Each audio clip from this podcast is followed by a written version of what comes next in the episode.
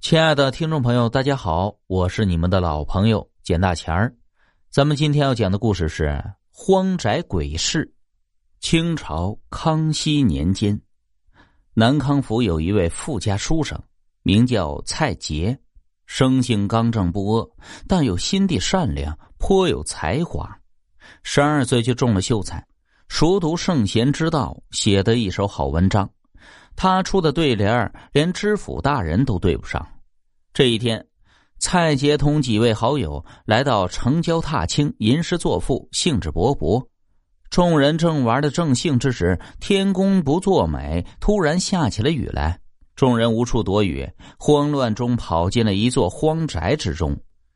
其中一个同伴看到这个荒宅，脸色大变，对众人说道：“爷！”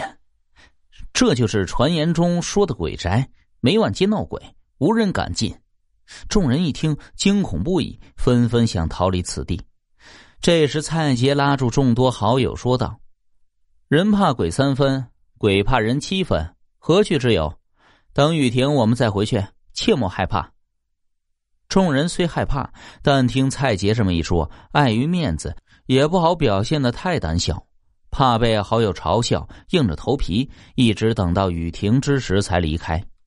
在回去的路上，众人想试试蔡杰的胆量，便跟蔡杰打赌：如果蔡杰敢在这荒宅之中住上一个月，他们几个就输给蔡杰二百两银子；那如果蔡杰不敢住，或者没有住满一个月，蔡杰就输给他们几个二百两银子。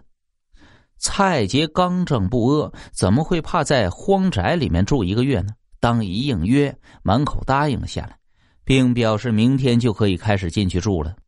几位好友本想让蔡杰知难而退，以嘲笑他胆小，进而取笑他刚才下雨之时拉众人在荒宅躲雨之举，没成想啊，蔡杰答应这么爽快，纷纷劝他说：“，只是好友之间的一个玩笑，不要当真。”那个鬼宅确实闹鬼，而且还闹得挺凶的，已经是人尽皆知了。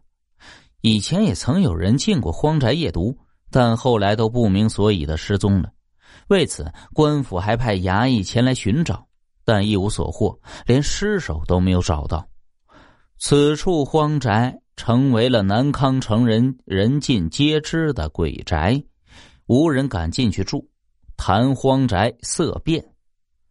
但蔡杰天生刚正不阿，从来不怕这鬼怪乱神之说。他认为只要行得正、站得直，不惧怕任何鬼怪。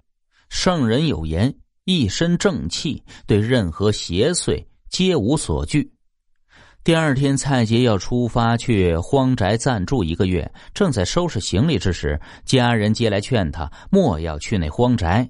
那荒宅有脏东西，生人莫进，切不可为了一时志气白白断送性命。蔡杰哪里肯听啊？他坚定认为一身正气，不惧怕任何鬼怪。家人无奈，给他佩戴上寺庙请的护身符。就这样，蔡杰只身一人来到荒宅之中，寻了一间还算干净的房间，稍微打扫了下，就住下了。第一晚，蔡杰夜读到很晚。只听到荒宅之中有女鬼啼哭之声，除此之外，并没有出现什么鬼怪。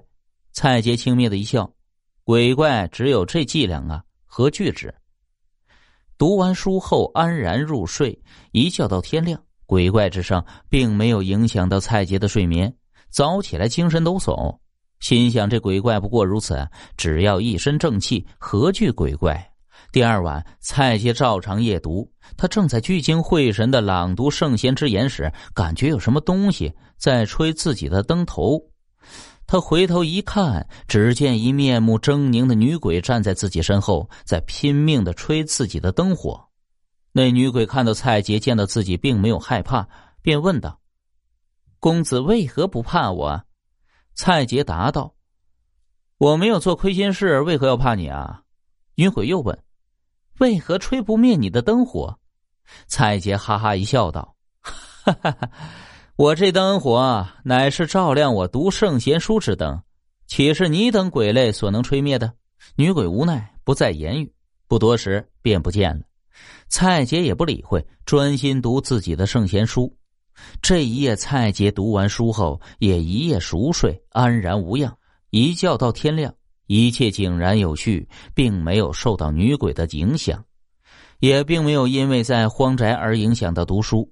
天亮后，蔡杰到荒宅的庭院之中散步，走在院中间，一座孤坟立在那里。蔡杰看了看墓碑的墓志，才知道此女鬼死了已经有几百年了，曾经是这荒宅的大小姐。哑然失笑，心里想想，这女鬼也够可怜的，年纪轻轻就枉死了，不免替这女鬼可惜起来。第三晚，蔡杰正在读书之时，只听到门外有女子说话，像是喊叫自己。蔡杰开门，见门外站着一绝色美女，正含情脉脉的看着自己。蔡杰久读圣贤书，并不理会这女子的暗送秋波，转过头去，心想：非礼勿视，非礼勿听。他知道这个女鬼的伎俩，不为所动。女鬼见诱惑不了蔡杰，只得惭愧的消失不见了。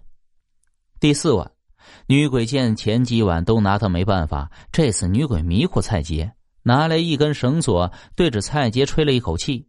怎料蔡杰口中读的是圣贤，正气浩然，并没有被女鬼迷惑。